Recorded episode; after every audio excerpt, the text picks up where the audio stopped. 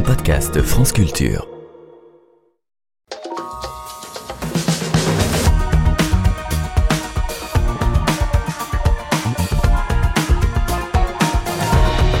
Val d'Isère, Les Arcs, Megève, mais aussi Saint-Honoré dans l'Isère, Péragude dans les Hautes-Pyrénées ou Saint-Léger-les-Melaises dans les Alpes, si seulement 11% de la population pratique les sports d'hiver une fois la saison venue, ce sont autant de villages et de territoires dont la survie économique est menacée par le réchauffement climatique. Les collectivités ont-elles les moyens de se reconvertir Qui paiera le prix de la dépendance au tourisme instaurée dans les années 70 Nous en parlerons en deuxième partie d'émission. Mais avant cela, on se pose de grandes questions ici à Entendez-vous l'écho Comment expliquer que se renouvellent périodiquement des crises au sein même de régimes de croissance qui avaient antérieurement rencontré le succès Pourquoi les crises du capitalisme se succèdent-elles et ne sont-elles pourtant pas la répétition à l'identique des mêmes enchaînements?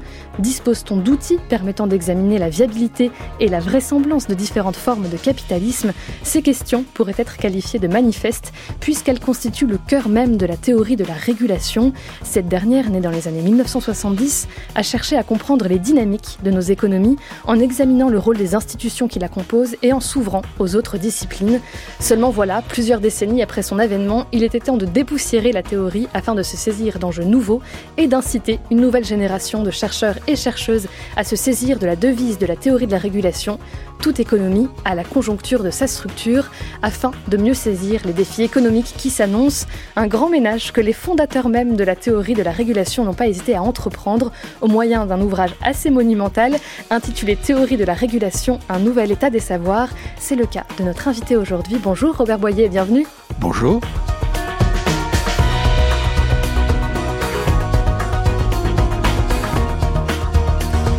Robert Boyer, vous êtes économiste, ancien directeur de recherche au CNRS et directeur d'études à l'EHESS. Vous êtes, nous l'avons dit, un des chefs de file, aux côtés d'autres évidemment qu'il faudra mentionner, de la théorie de la régulation, dont vous proposez aujourd'hui un nouvel état des savoirs, nous l'avons dit. Peut-être qu'il faut avant toute chose revenir sur l'intention première et théorique de la théorie de la régulation. Est-ce qu'on peut la définir finalement comme une façon de comprendre pourquoi, euh, très simplement et très globalement, les systèmes économiques changent? Exactement. Et son origine est dans le premier choc pétrolier en 1973. À l'époque, il y avait une opposition tout à fait canonique entre monétaristes, l'inflation est toujours un phénomène monétaire, et keynésien, c'est un excès de demande. Voilà qu'un choc pétrolier introduit un choc tout à fait différent euh, par la montée des termes de l'échange en faveur des pays rentiers. Et voilà que les théories sont désarçonnées. Et les régulations en ont qui étaient des modélisateurs macroéconomiques, en ont tiré l'idée, attention, il y a une historicité des théories. Et donc, notre euh, démarche était la suivante. Comment actualiser les concepts de l'économiste pour tenir compte des changements du capitalisme dont on avait minoré l'importance après la Seconde Guerre mondiale? C'est un système très original dans lequel les formes étatiques et collectives se combinaient avec une dynamique de marché, selon un modèle très original qui n'avait pas été complètement euh, analysé ni par les champéteriens ni par les keynésiens. Et donc notre idée a été de à partir d'un fond qui va surprendre les jeunes éditeurs, d'un fond d'analyse marxiste qui nous décrit que les économies ne suivent pas un long fleuve tranquille.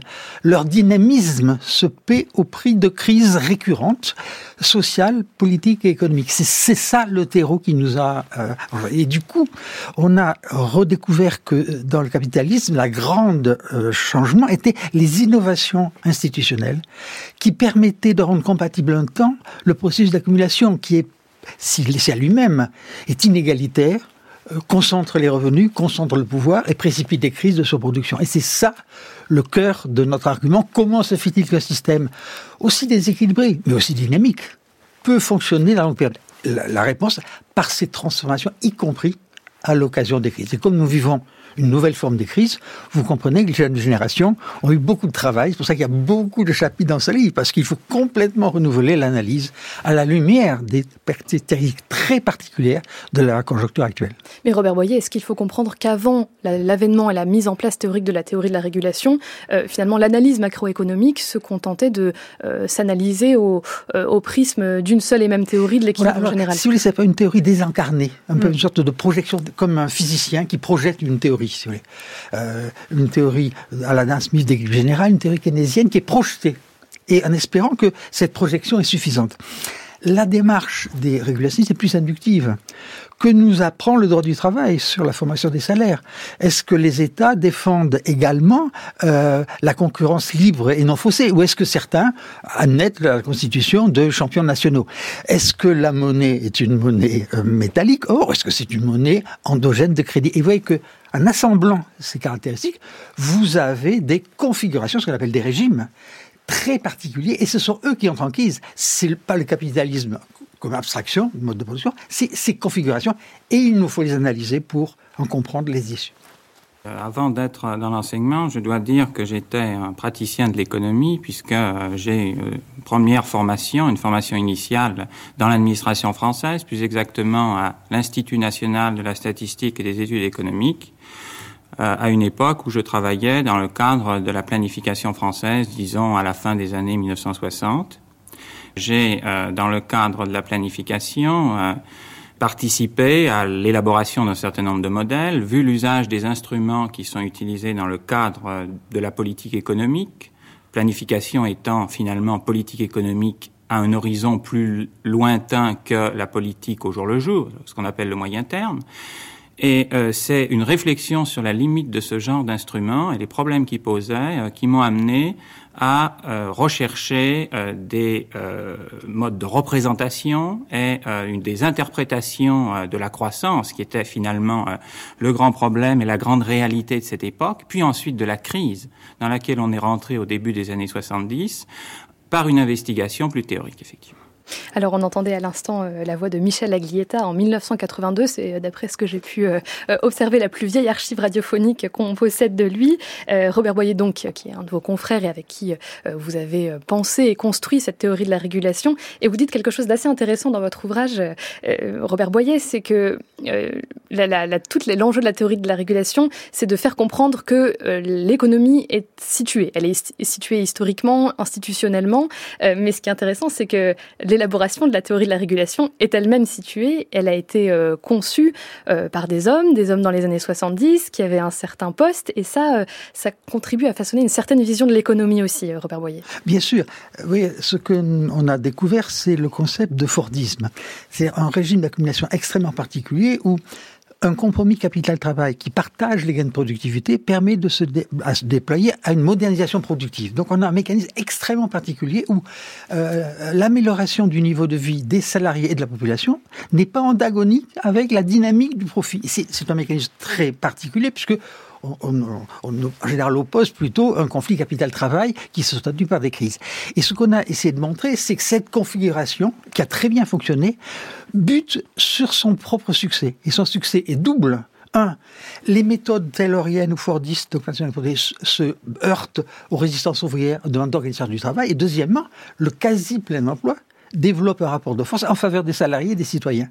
Et voilà que ce régime absolument original débouche sur une crise qui sera très difficile de surmonter parce que ça semblait euh, donner une solution consensuelle à un régime économique par définition conflictuel.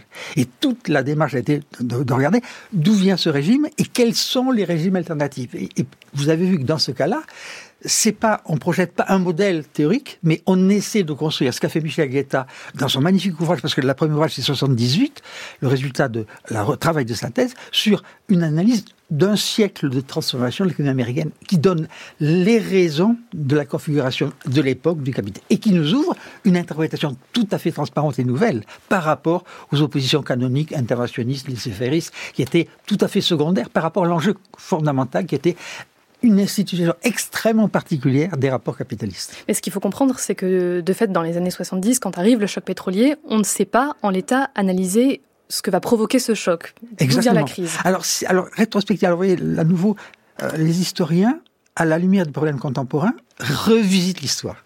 Et mes jeunes collègues qui sont des écologistes revisitent le problème suivant. Parce que, il faut se souvenir, le Club de Rome, 72-73, c'est l'idée, dans un monde à ressources finies, la croissance infinie ne peut pas durer. Et seul un tout petit nombre de pays ont tenu compte pour aborder une politique écologiste. La plupart des autres tentatives ont été de relancer sous une autre forme la production et la consommation de masse typique du Fordisme. Donc, la, grande idée aujourd'hui, euh, mes collègues euh, environnementalistes ont montré qu'une grande partie des gains de productivité que nous attribuons à la division du travail, venait aussi du fait qu'on a remplacé du travail humain par le travail de l'énergie, en quelque sorte. L'énergie à bas coût et la mécanisation, l'électrification ont été les facteurs au détriment de la détérioration de l'environnement. Donc, vous voyez, l'historicité. Aujourd'hui, si je devrais recommencer, je dois absolument commencer par comment se fait-il qu'on ait négligé pendant 30 ans les avertissements des écologistes. Vous voyez, à nouveau, pourquoi ce bouquin a son origine? Parce qu'il faut remettre en chantier l'analyse à la lumière de ce que nous avons découvert. Et vous voyez très bien l'historicité même de la pensée. Et nous sommes localement situés. Alors, dernier point, vous avez vu que euh, personne, dans père fondateur, d'être macroéconomiste. Il faut bien une spécialité à l'origine.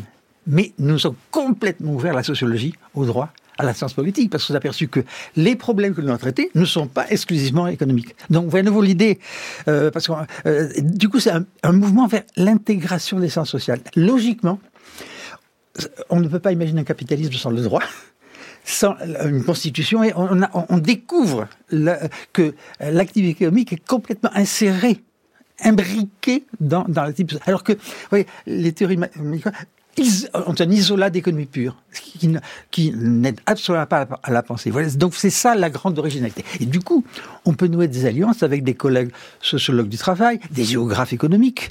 Alors regardez, les crises immobilières dont on euh, parle là, c'est très important d'enrichir à la lumière de la réalité des processus à l'œuvre dans les économies. Et c'est ce processus qu'on appelle l'enseignement inductif, mais abductif. Quelles sont les hypothèses théoriques qui nous permettraient d'en rendre compte?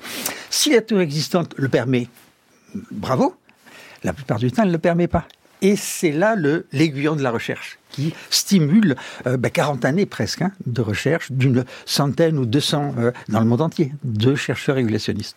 Et alors justement, ce qu'on comprend, c'est que voilà, il y a plusieurs décennies finalement de réflexion qui ont permis de construire la théorie de la, régulation, mais euh, il y a aussi certains impensés. vous parliez notamment du réchauffement climatique, de l'environnement comme composante finalement de l'économie. comment on explique que finalement la théorie de la, régulation ait mis du temps à se saisir de ces enjeux-là? Nous observons, laissez-moi vous dire, il y a un grand retard un grand résultat de la théorie de la régulation, c'est lorsque changent les institutions. Par exemple, dans l'entre de guerre, puis la Deuxième Guerre mondiale, il y a beaucoup de changements institutionnels. Et les politiques sont impatients. Ils imaginent que je décide aujourd'hui une loi et après-demain, elle opère. Nous avons trouvé qu'il y a 10 à 15 années avant que les institutions euh, euh, soient cohérentes. De telle sorte que la lente montée de la crise écologique a été dissimulée par sa négation, par les agents eux-mêmes, par le fait que personne n'en parlait. les courants écologistes n'étaient pas présents. Et donc, il a fallu que le problème émerge pour que nous nous disions nous avons négligé ce phénomène. Donc, si vous voulez, c'est un oubli, mais euh, il est historiquement situé. Nous sommes les, fils et les filles de l'époque dans laquelle nous sommes nés. Et, voilà.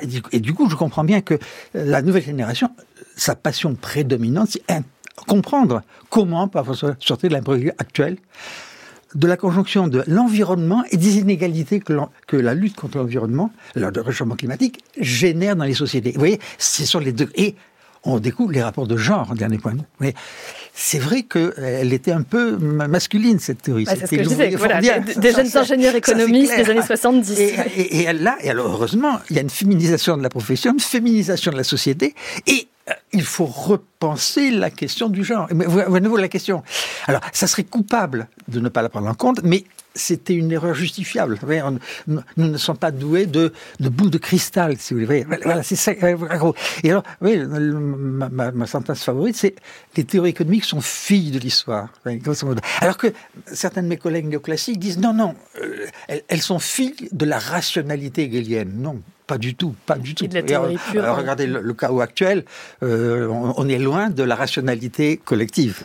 Peut-être qu'il faut préciser quelque chose, parce que vous mentionniez les très nombreux auteurs et autrices de cet ouvrage qui ont contribué voilà, à écrire euh, les très nombreux chapitres qui, le composent. Euh, et, c'est vrai qu'il y a une multiplicité euh, d'auteurs. Il y a par exemple Bernard Julien qui a rédigé un chapitre sur l'industrie automobile, Florence Janicatrice sur la mesure de l'inflation, Kako Nobupo sur les enjeux d'une monnaie commune pour l'Afrique de l'Ouest. Qu'est-ce qu'ils ont en commun, tous ces chercheurs? Ce sont des hétérodoxes, des hétérodoxes régulationnistes? ils ont, en commun le niveau méso. Parce que dans les théories économiques, sauf dans les théories microéconomiques bien fondées, soit la macroéconomie. Et les recherches contemporaines ont montré qu'entre les deux, il n'y avait rien. Et du coup, parce que, grosso modo, c'était des millions d'Américains qui faisaient l'économie américaine. Pour nous, la Federal Reserve Board, euh, les GAFAM, euh, les syndicats, les partis font. Donc on a inventé un niveau méso intermédiaire. Et c'est à travers ce réseau, un, ce niveau, par exemple, de euh, l'organisation sectorielle automobile dépend du régime monétaire de concurrence. Et à contrario, il informe les décisions des salariés et des managers. Donc, le grand apport, c'est étudier toutes les institutions intermédiaires pour voir comment elles se recomposent éventuellement en dérégularités macroéconomiques. Donc la, grande idée, c'est la société est hiérarchisée. Elle on ne passe pas du micro au macro, on passe au niveau intermédiaire. C'est la, la richesse des chapitres correspondants. Alors, et de temps en temps, alors, le chapitre le plus intéressant, c'est la constitution de la collectivité des financiers, qui par, par consensus commun, engendre de concepts, de produits dérivés, arrive à imposer sa logique au régime macro. On ne peut pas le comprendre sans le travail de formation de cette. Euh, c'est ce que fait Benjamin Lemoine très bien. Vous voyez, voyez, l'apport. On saisit les processus à travers lesquels les changements sont. Et ça, cet épisode est extrêmement ouvert parce qu'il mobilise le droit, la sociologie, les sciences politiques. On, on a là un terreau pour collaborer non pas pour une théorie économique abstraite, mais insérée, enchâssée, comme dirait euh, Polanyi, dans les, sociétés contemporaines. Et ça, c'est très, très, très précieux. Deuxième avantage, rompre l'idée de monodisciplinarité. Parce que, grosso modo, vous voyez les interactions mondiales entre la finance, l'écologie, l'énergie, les rapports de genre, et vous avez des spécialisations de plus en plus étroites. Et alors que nous essayons de trouver les liens entre ces divers processus. Et c'est là l'originalité, en quelque sorte. Nous voulons comprendre comment des processus méso se transforment en des dynamiques de longue période. Et ça, c'est relativement spécifique à la théorie de la régulation. Théorie de la régulation qui, on le comprend bien, est une méthode, une grille d'analyse, mais ce n'est pas une école. Ça faut... Ah voilà, alors voilà, nous avons été trop ambitieux en l'appelant, le travail fondateur, on l'appelait très modestement approche. Et vous avez vu que la partie la plus intéressante du manuel, c'est une section de méthodes qui nous écrit les dix méthodes utilisées. Grosso modo, la théorie de la réaction, c'est une heuristique pour dégager les concepts permettant d'analyser une économie euh, dans le passé ou dans le présent. Et c'est du coup, euh, nous avons proposé une théorie du Fordisme, celle de la production et consommation de masse, mais nous avons, euh, Michel Guetta a beaucoup travaillé là-dessus, un régime d'accumulation tiré par l'innovation financière. Donc, et c'est une théorie du capitalisme financier et on peut, alors, ce qu'il nous faut maintenant imaginer, c'est comment peut exister ou non, socialement et politiquement, un régime dans lequel l'impératif écologique serait dominant. Vous voyez, à nouveau, euh, on n'a pas encore la théorie, mais nous y travaillons. Et vous voyez, donc la grande différence, c'est on n'a pas de réponse a priori, il faut travailler, analyser les processus et peut-être ensuite faire des propositions. Et non pas l'inverse, des, propositions absolument dogmatiques. Il n'y a qu'à, euh, qui ne, ne, rendent pas compte des acteurs effectivement à l'œuvre dans l'émergence des compromis, ou dans l'émergence. Et, et, justement, à ce sujet, vous écrivez, Robert Boyer, la configuration de la décennie 2020 est originale, voire sans précédent, par la multiplicité des problèmes brûlants qu'elle soulève. Alors comment on fait quand on a toute une théorie euh, fondée justement sur l'historicité des événements Comment on fait pour euh, anticiper le futur et comprendre quelle méthode d'analyse va servir? Dans le chapitre que j'ai écrit, d'une crise à l'autre, ça illustre qu'on a quatre crises qui se... D'abord, on n'est pas sorti de la période de quantitative easing et de finance à tout va.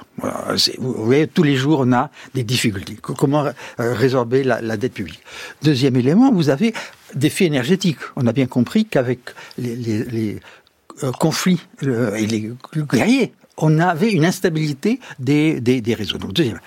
Troisième changement, on s'est aperçu euh, euh, l'accélération des conséquences du changement climatique. En gros, euh, l'agriculture française baisse en productivité du fait du changement climatique, qui est tout à fait nouveau. Et vous avez une crise de l'intermédiation par le politique des différenciations sociales. Et vous voyez très bien que lorsqu'on fait le cercle, chacune des instances tâche d'externaliser sa crise dans les autres. Et en fait, c'est comme le serpent qui se mord la queue. Vous avez des crises. Et alors, du coup, mon pronostic, il y aura un grand point de catastrophe où il faudra essayer de résoudre simultanément l'ensemble de ces problèmes. Et ça, ça suppose un moment de conflit aigu et de reconceptualisation. Qu'est-ce que c'est qui fait société? Et vous voyez, à nouveau, là, pourquoi la crise est plus importante des années 30 Des années 30, elle relativement simple.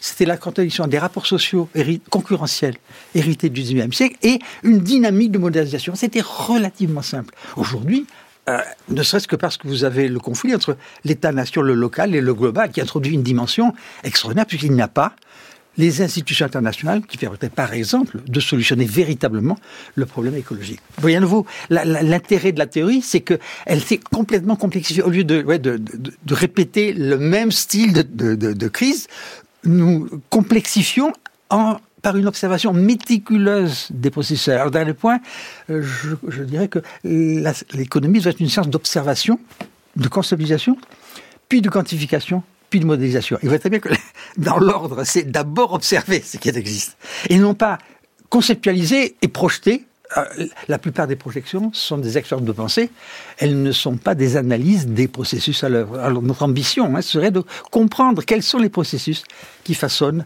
les éventuelles sorties ou les permanences dans la crise. Parce que grosso modo, euh, oui, une de mes récentes analyses, c'est euh, l'effondrement de l'Argentine depuis 76. Donc on peut imaginer des sociétés qui sont incapables de trouver les compromis qui permettrait de redresser l'économie. Vous voyez, le, caractère très, très, très ouvert des processus. On n'est pas condamné à sortir par le haut des crises. De temps en temps, on peut s'y affoncer, paupériser les classes moyennes. Donc, vous voyez à nouveau, l'originalité de la théorie de la, régulation. Elle est assez peu normative, mais beaucoup d'observation et beaucoup d'attention à la complexité des processus. Eh bien, c'est autant d'enjeux et de défis euh, qui euh, reviennent finalement aux théoriciens euh, de la régulation. Merci beaucoup, Robert Boyer. On se quitte sur une musique qui résonnait peut-être dans vos oreilles ou dans celle de Michel Aglietta ou dans les radios des, des fondateurs de la théorie de la régulation. C'est Rectangle d'Elie et Jacquenot, sorti en 1979.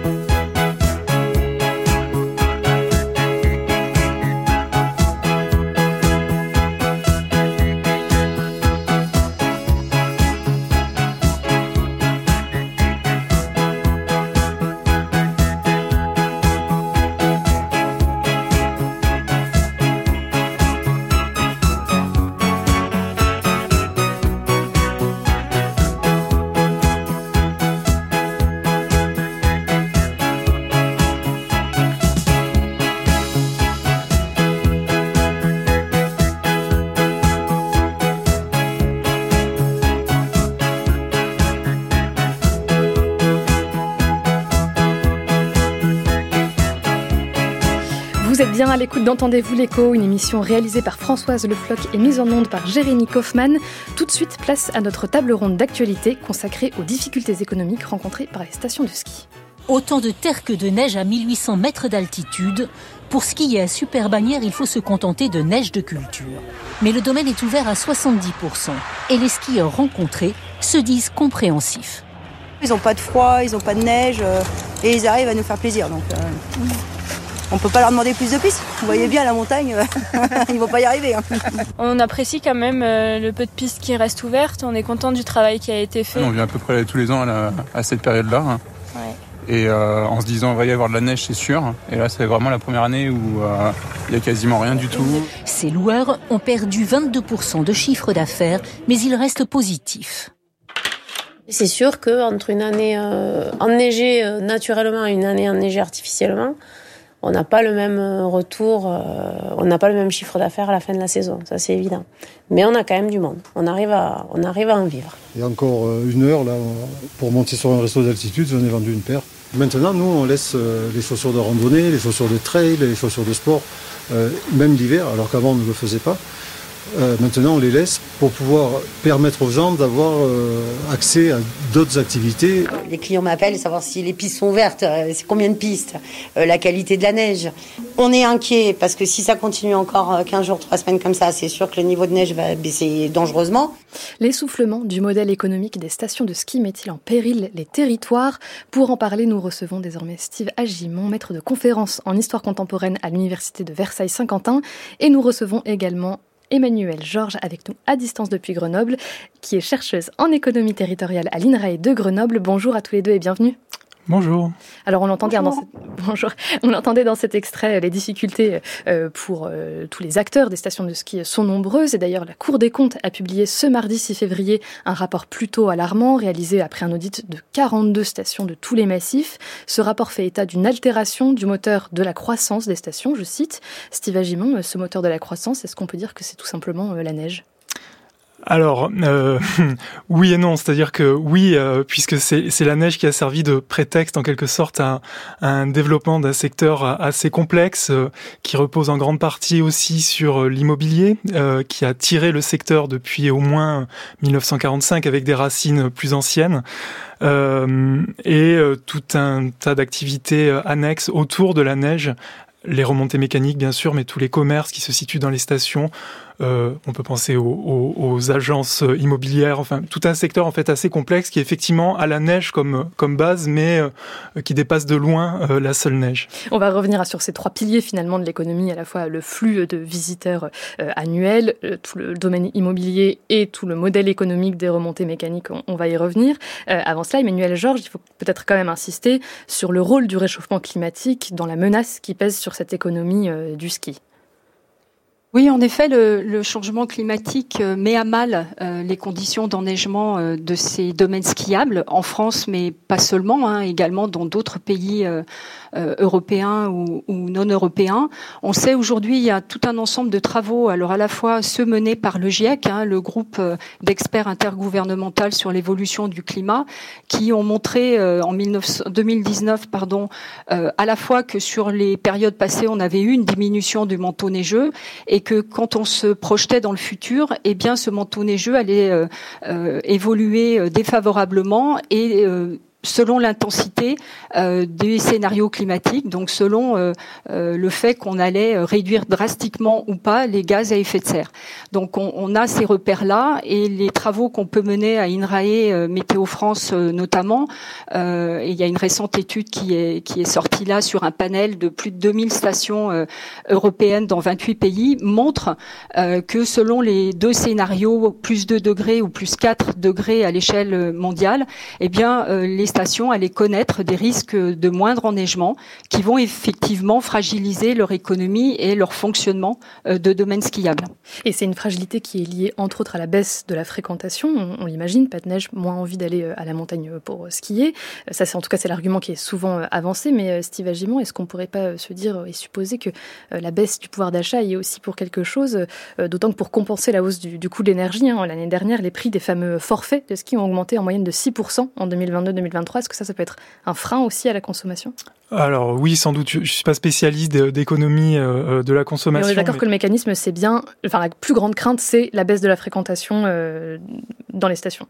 Oui, lié, lié aussi à, voilà des facteurs qui euh, limitent l'extension immobilière, mais mais oui, le manque de neige est un facteur facteur important. cela dit, sur la hausse des tarifs dans les stations de ski, ça fait un petit moment maintenant que les stations, pour compenser la baisse de la fréquentation, qui est une stagnation de plus longue durée en fait, c'est pas seulement le manque de neige en fait. Voilà, oui, c'est pas seulement le manque de neige, c'est aussi en fait une stagnation du marché depuis les années finalement le milieu des années 1980. Il y avait des projections absolument extraordinaires de croissance. Encore au début des années 1980, on projette un, doublement dans les 10 ans de la fréquentation des stations de sport d'hiver. Ça ne s'est pas produit. Il y a une stagnation depuis euh, qui a été compensée pour les plus grandes stations par une montée des tarifs, par l'internationalisation encore plus forte de la clientèle. Mais en revanche, pour toutes les plus petites stations, il y a là une difficulté évidemment avec un équipement qui ne suit pas forcément et des tarifs qui euh, euh, ne suivent pas la montée des coûts euh, d'exploitation. Alors c'est très intéressant cette idée d'inégalité finalement, selon qu'on parle de très très grosses stations ou de stations villages de taille plus modeste. ce que je n'ai pas dit d'ailleurs dans vos présentations, c'est que vous, Steve Agimon, vous êtes bon connaisseur, très bon connaisseur des Pyrénées, et vous, Emmanuel Georges, vous êtes plutôt du côté des Alpes. Et, et justement, Emmanuel Georges, il faut peut-être s'arrêter un instant sur la configuration géographique de ces stations de ski. La France en compte environ 200, euh, mais est-ce qu'elles sont toutes euh, finalement sur un pied d'égalité face à cette menace à la fois écologique et économique?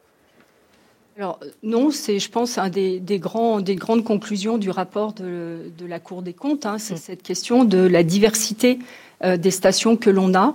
Et aujourd'hui, par rapport à des typologies ou des catégories qu'on a pu euh, euh, mobiliser largement, hein, stations d'altitude qui seraient moins vulnérables au changement climatique, et puis les stations en, basse ou moyenne altitude qui, elles, seraient plus vulnérables, en fait, on, s'achemine vraiment vers du cas par cas, parce que derrière la, fragilité, à la fois en termes d'enneigement, mais aussi en termes économiques, il y a tout un ensemble de facteurs à prendre en compte. Il y a bien sûr l'histoire de la station. Est-ce qu'on vend euh, euh, un produit ski au pied ou on vend un panel beaucoup plus complet? Est-ce que euh, on a des conditions d'enneigement dégradées en fonction de la nature de son domaine skiable, son exposition, tout un ensemble de, paramètres? Et puis comment les clients pratiquent et viennent consommer cette station, bien sûr le ski, mais aussi tout le reste euh, de l'offre touristique qui est euh, sur place. Donc au jour d'aujourd'hui, euh, et certainement pour l'avenir, c'est vraiment de prendre en compte cette diversité et presque des situations au cas par cas selon où l'on se trouve. Ce qu'on comprend aussi à travers ce, début de, discussion, c'est qu'il y a une forte dépendance économique au tourisme pour la plupart de ces stations-là. Euh, et ça, c'est quelque chose qui s'est mis en place euh, au fil des décennies et qui a été euh, voulu finalement par l'État, par les services, par les pouvoirs publics. Et ça a même constitué un, un modèle de développement pensé comme tel dans les années 70, Steve Agimon. Oui, oui. Alors le, la mise en économie de ces sports d'hiver, elle a des racines plus anciennes. Euh, les réflexions commencent vraiment à la toute fin du 19e siècle et début 20e siècle, lorsque les sports d'hiver pratiques euh, scandinaves euh, et importés dans les montagnes d'Europe centrale et occidentale.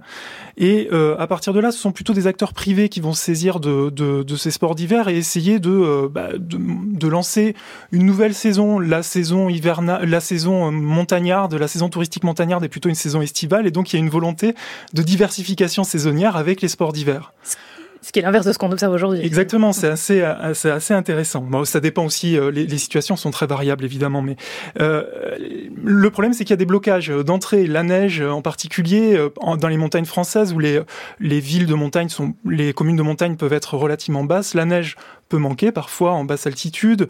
Euh, on n'est pas certain que le, secteur prenne. Bref, il y a un ensemble de blocages qui vont être levés euh, dans l'entre-deux-guerres avec euh, la possibilité de monter beaucoup plus facilement en altitude pour aller chercher la neige grâce aux routes, aux automobiles qui se développent, à la puissance d'intervention publique qui va financer ces routes et au, au développement des remontées mécaniques. Et après 1945, effectivement, ces sports d'hiver sont intégrés à une politique à des politiques publiques de développement territorial et d'attraction aussi de devises étrangères.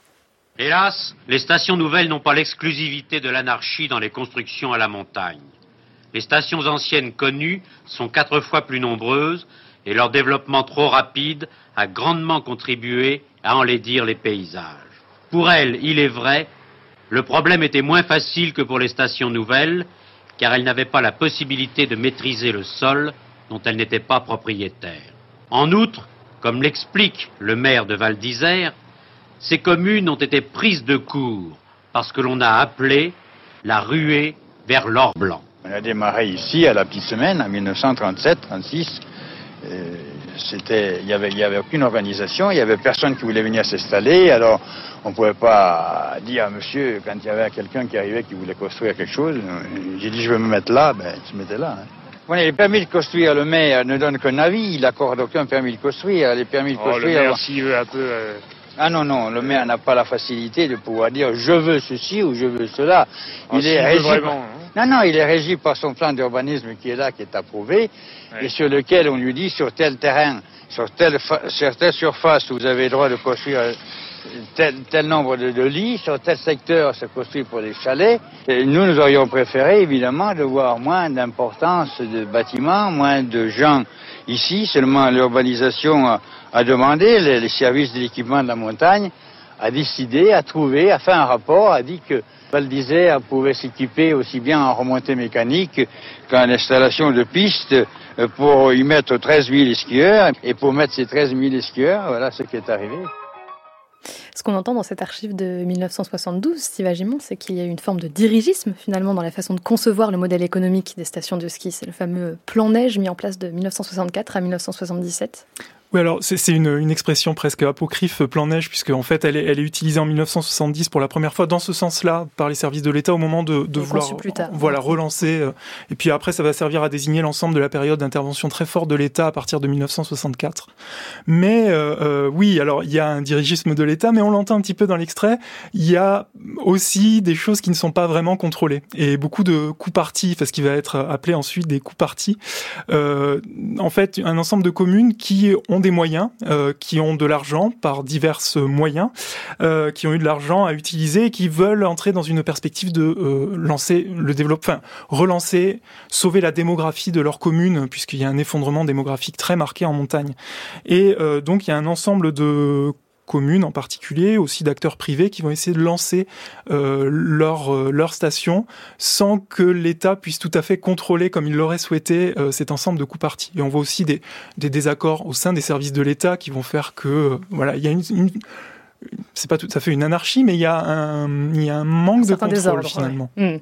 Emmanuel Georges, euh, ces stations justement euh, qui euh, cherchent, selon Steve Agimon, à voilà faire quelque chose aussi d'une certaine manne économique, ces stations-là, qui étaient des villages avant, quelles, quelles, étaient leurs, leurs économies? Est-ce que les stations de ski leur ont permis finalement de sortir d'une forme de marasme économique, ou est-ce qu'au contraire c'était déjà effectivement des villages assez nantis? Alors, je pense qu'il faut faire une différence entre euh, la période de création de stations, par exemple village, ou la première partie du XXe siècle. Hein, mm -hmm. On a entendu Val d'Isère, c'est une station qui est née dans cette, ces années 30, où euh, on a construit des stations autour de villages existants avec une économie agricole, pastorale ou forestière. Et euh, finalement, le tourisme venait euh, compléter la saison agricole et offrir des opportunités d'emploi, euh, alors que jusqu'alors, les gens étaient euh, obligés d'émigrer. De, de, Donc, euh, ça s'est fait là progressivement dans ce type de station-village. Et c'est complètement différent de la période du plan neige avec les stations dites intégrées ou ex nihilo, où dans ces années 60-70, hein, les stations de la Plagne ou des Arcs, on va vraiment avoir cette velléité de créer des stations toutes pièces en site vierge et donc de les organiser, de les rendre performantes en les organisant pour et par le ski. Et donc là, on va avoir effectivement un rôle de l'État qui va favoriser euh, par notamment des, des aspects fonciers, hein, avec l'ordonnance foncière de 58, qui va permettre l'expropriation. Euh, ça va permettre de, je dirais, de lancer euh, la création de ces stations-là euh, de manière beaucoup plus euh, forte euh, et avec euh, un sentiment, dans certains cas de, de territoire, euh, d'avoir été un peu spolié ou euh, un peu colonisé, euh, avec un développement qui s'est fait de manière très très euh, rapide. C'est intéressant cette histoire de, cette fameuse ordonnance foncière. Euh, quel héritage on en a euh, aujourd'hui, euh, Emmanuel Georges, ce fameux domaine skiable? À qui il appartient? À l'État? Aux communes? Euh, Qu'est-ce qui reste finalement de cette reconfiguration-là euh, de l'environnement? Alors, euh, sur le cas, par exemple, des, arcs, hein, pour euh, parler, euh, je dirais, du poids de l'histoire dans, ces phénomènes-là, on peut avoir eu des histoires foncières très compliquées et qui peuvent se retrouver plusieurs décennies après dans la manière dont la station est gérée ou comment les gens s'y sentent intégrés, par exemple, en tant qu'ex-propriétaires. Donc ça peut courir longtemps sur euh, la manière dont euh, les sociétés locales et les ex-propriétaires peuvent euh, sentir ce développement touristique.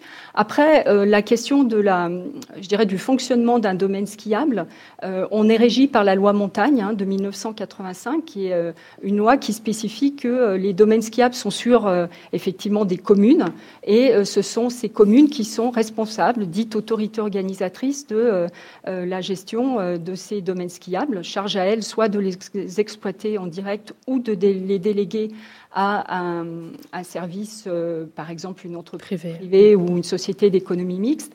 Et c'est sûr que derrière, il y, a du foncier avec tout un ensemble de, euh, je dirais, de règles qui font qu'on peut euh, passer des conventions d'aménagement, avoir des contrats avec des propriétaires. Et c'est évidemment des questions très je dirais, très, très importante euh, dans un territoire euh, local euh, sur comment la station est positionnée et avec quelle intégration dans le territoire et en lien avec les, acteurs. Steve Agimon, sur cette fameuse loi de 1985 qui vise à finalement réguler ou en tout cas essayer de trouver un modèle de gestion et d'entretien des, stations et des remontées mécaniques, qu'est-ce qui a poussé à l'adoption de, cette loi? Quelles étaient les justifications? Alors cette loi euh, donc de protection et de développement euh, euh, de la montagne, tout est dans le, titre et en fait c'est une loi de, compromis devant à la fois une pression environnementaliste qui est montée depuis la fin des années 1960. On pourrait aller là encore plus loin, mais depuis au moins cette affaire de la Vanoise qui est une des plus grandes premières grandes affaires médiatiques autour de la protection de l'environnement, qui concerne un projet de déclassement du parc national de la Vanoise au profit des, des stations de ski voisines et dans une stratégie de diversification saisonnière puisqu'il s'agit de pouvoir Déjà faire du ski d'été sur le, le, glacier de, de Chavière.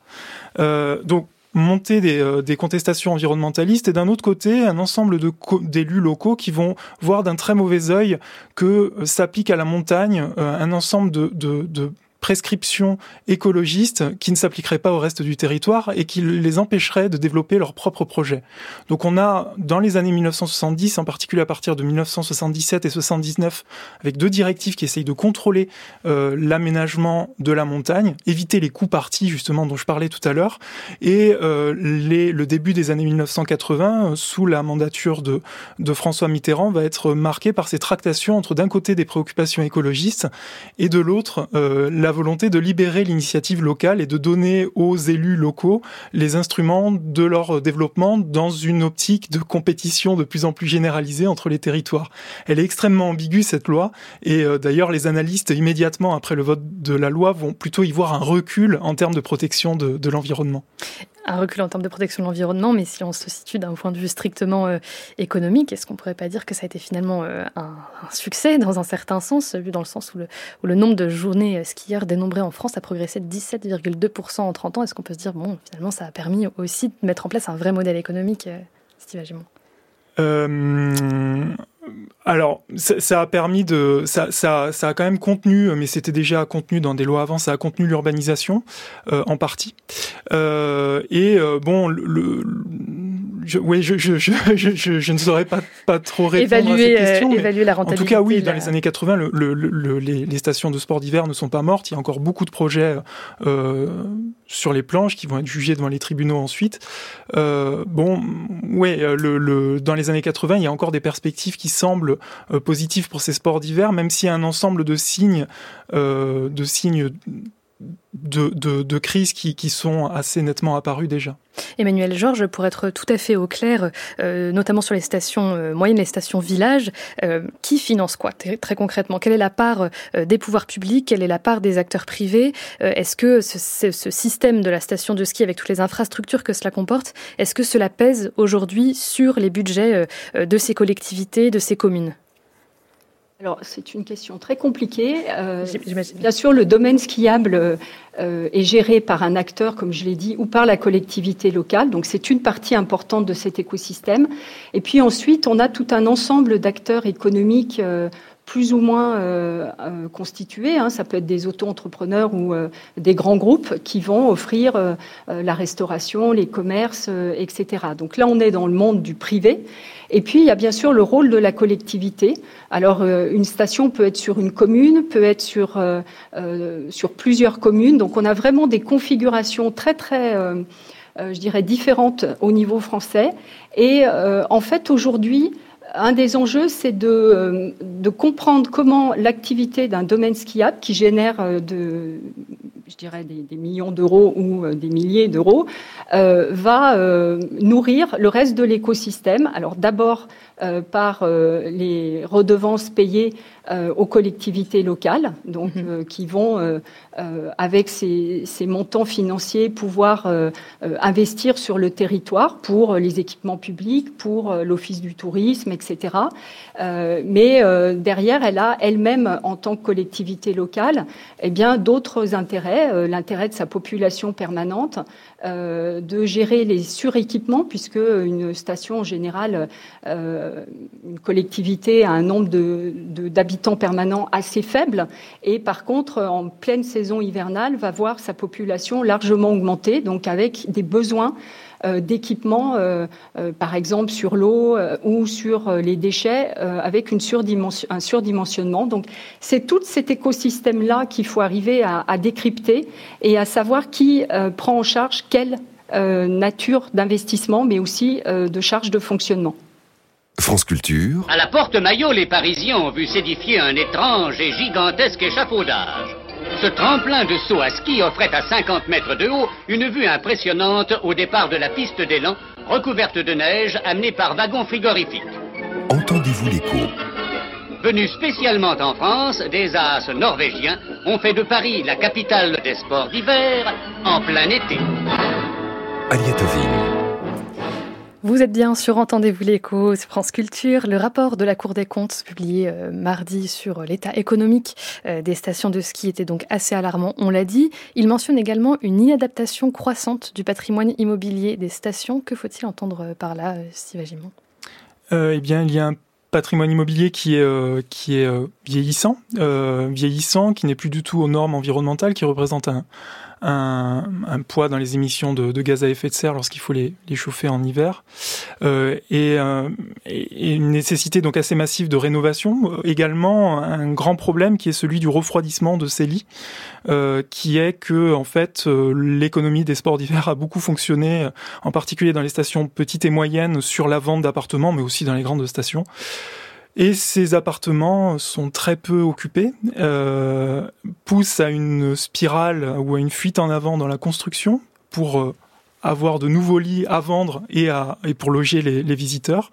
Et donc il y a un énorme problème et qui est identifié depuis la fin des années 1970. C'est assez euh, extraordinaire quand on voit ça dans les archives euh, de refroidissement des lits qui fait qu'il y a des stations qui ont 70 à 80% du parc immobilier qui est inoccupé, euh, qui est inoccupé pour l'essentiel de l'essentiel de l'hiver.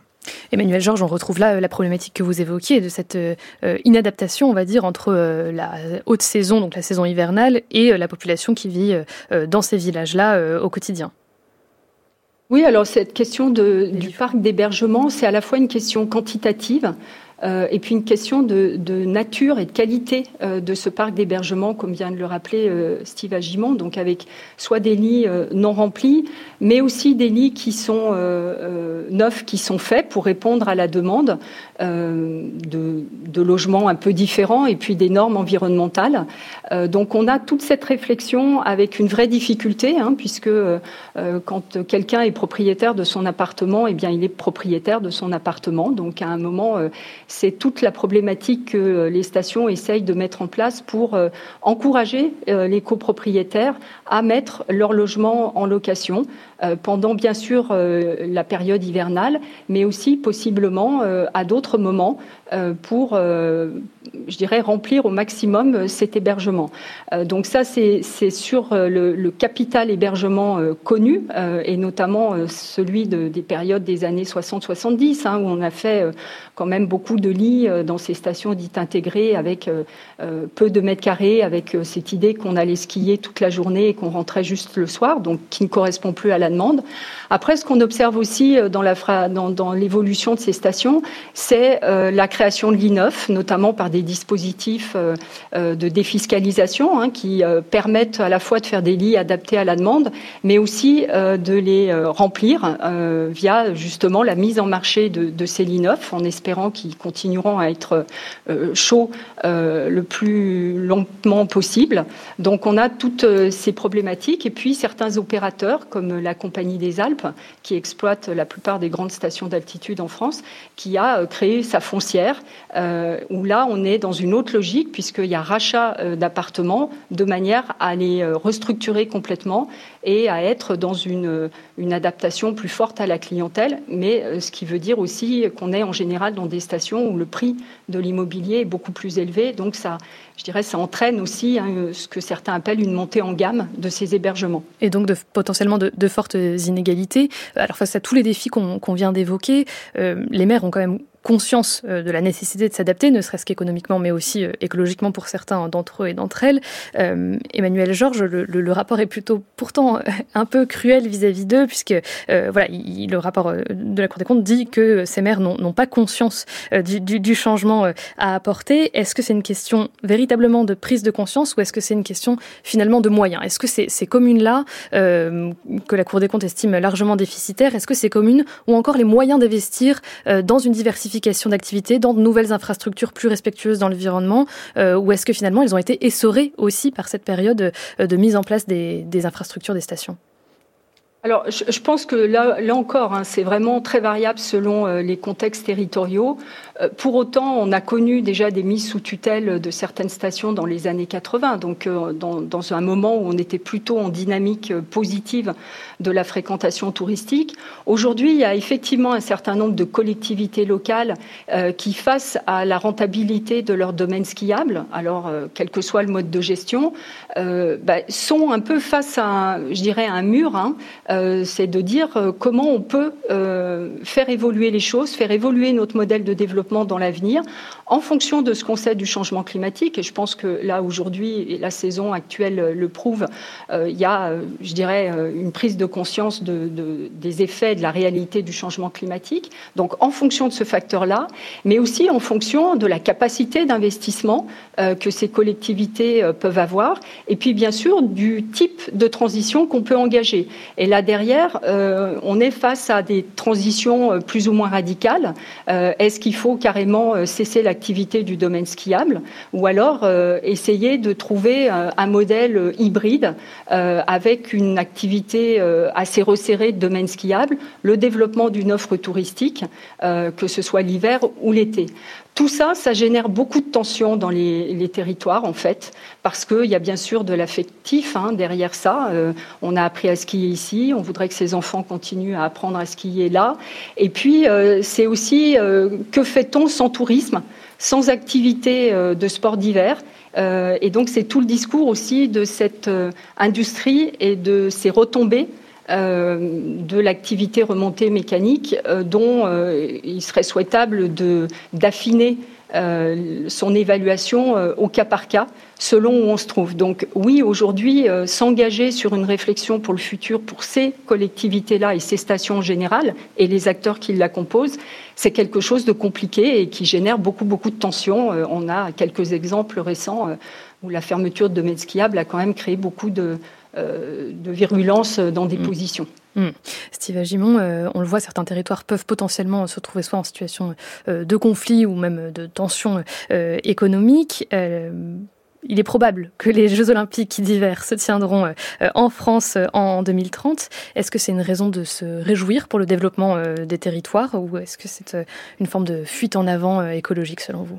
Alors, je n'ai pas étudié en détail le, dossier des Jeux Olympiques, mais il, semble que ce, type de grands événements, en tout cas, sont un petit peu en décalage complet avec la gravité de la situation euh, écologique et climatique, et qu'on voit mal comment un événement euh, international d'ampleur mondiale peut aider en quoi que ce soit à euh, régler, à faire une transition écologique. Donc je pense que là, il y a, il y a une, forme d'hypocrisie, ou en tout cas une volonté de poursuivre le business as usual en lui donnant euh, des atouts euh, verts par une promotion internationale très active et qui fait écho aux stratégies nationales de, euh, de transition touristique qui n'en sont pas vraiment.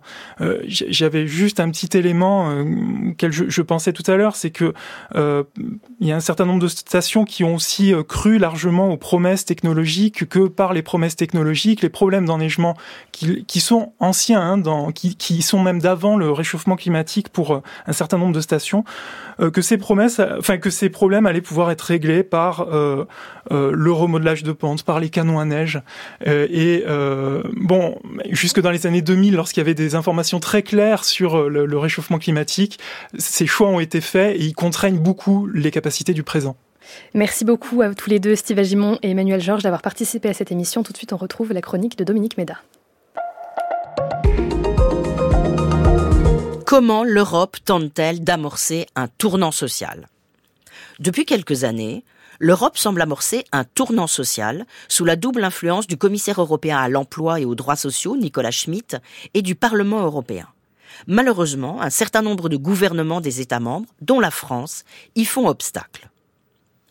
Le site officiel du commissaire européen à l'emploi et aux droits sociaux, Nicolas Schmitt, en témoigne de la façon la plus claire. Sa mission est bien de promouvoir l'Europe sociale. Le premier item de la longue liste de responsabilités qui lui incombe est celui-ci renforcer la dimension sociale de l'Union européenne et assurer un soutien aux travailleurs et aux demandeurs d'emploi. Et le moins que l'on puisse dire est que Nicolas Schmitt n'a pas chômé et a de belles réussites à son actif. Dans les derniers mois, plusieurs textes porteurs d'un réel progrès pour les travailleurs ont en effet été publiés. Le commissaire et le Parlement européen, en particulier la députée européenne Leila Chebi, n'ont pas ménagé leurs efforts pour finaliser la directive relative à l'amélioration des conditions de travail des personnes travaillant via une plateforme numérique. Celle-ci énumère les critères permettant d'opérer une distinction au sein des travailleurs de plateforme entre les vrais indépendants et ceux qui devraient être reconnus comme des salariés, environ 5 millions et demi de personnes selon la Commission européenne. La directive devrait permettre de mettre enfin un terme au véritable dumping social auquel se livrent les nombreuses plateformes numériques qui échappent non seulement aux obligations du droit du travail, mais font perdre à la sécurité sociale des centaines de millions d'euros de cotisations sociales. Malheureusement, alors que le 13 décembre, un accord politique avait été conclu entre le Parlement européen et les États membres de l'UE, neuf jours plus tard, plusieurs États, dont la France, qui étaient très opposés, ont voté contre cet accord. Le 14 décembre, c'est la directive sur le devoir de vigilance des entreprises en matière de durabilité qui a fait l'objet d'un accord entre le Parlement européen et le Conseil. Ces nouvelles règles obligent les entreprises à respecter les droits humains et l'impact environnemental sur l'ensemble de leur chaîne d'approvisionnement. Malheureusement, la directive exclut de son champ d'application le secteur financier, là encore avec le soutien de la France. Le 16 décembre, le texte final de la Corporate Sustainability Reporting Directive, CSRD, a été publié au journal officiel de l'Union européenne.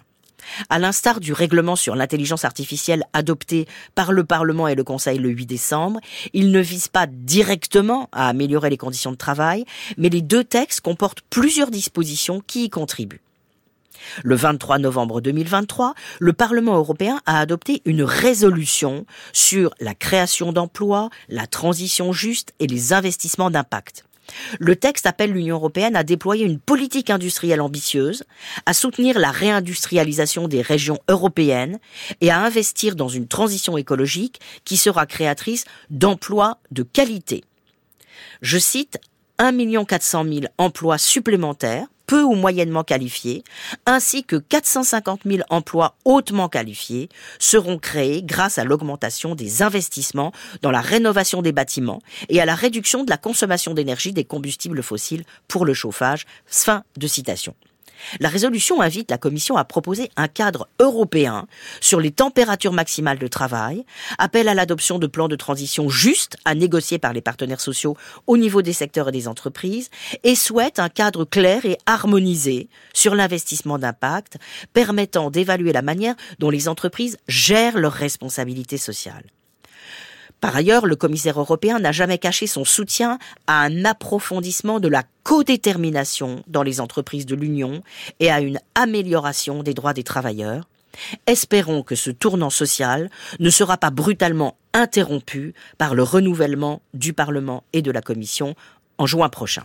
Merci Dominique pour vous réécouter, c'est sur le site de France Culture ou en podcast. On peut également vous entendre dans la série documentaire diffusée toute cette semaine Quand le travail est à la peine de Stéphane Bonnefoy et Anne Pérez.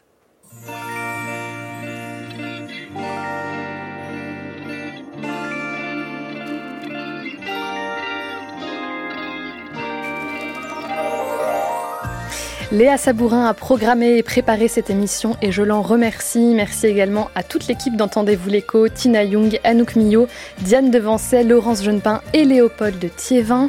Cette émission est à réécouter sur le site de France Culture mais également sur l'application Radio France où vous pouvez la télécharger et même vous abonner à l'émission.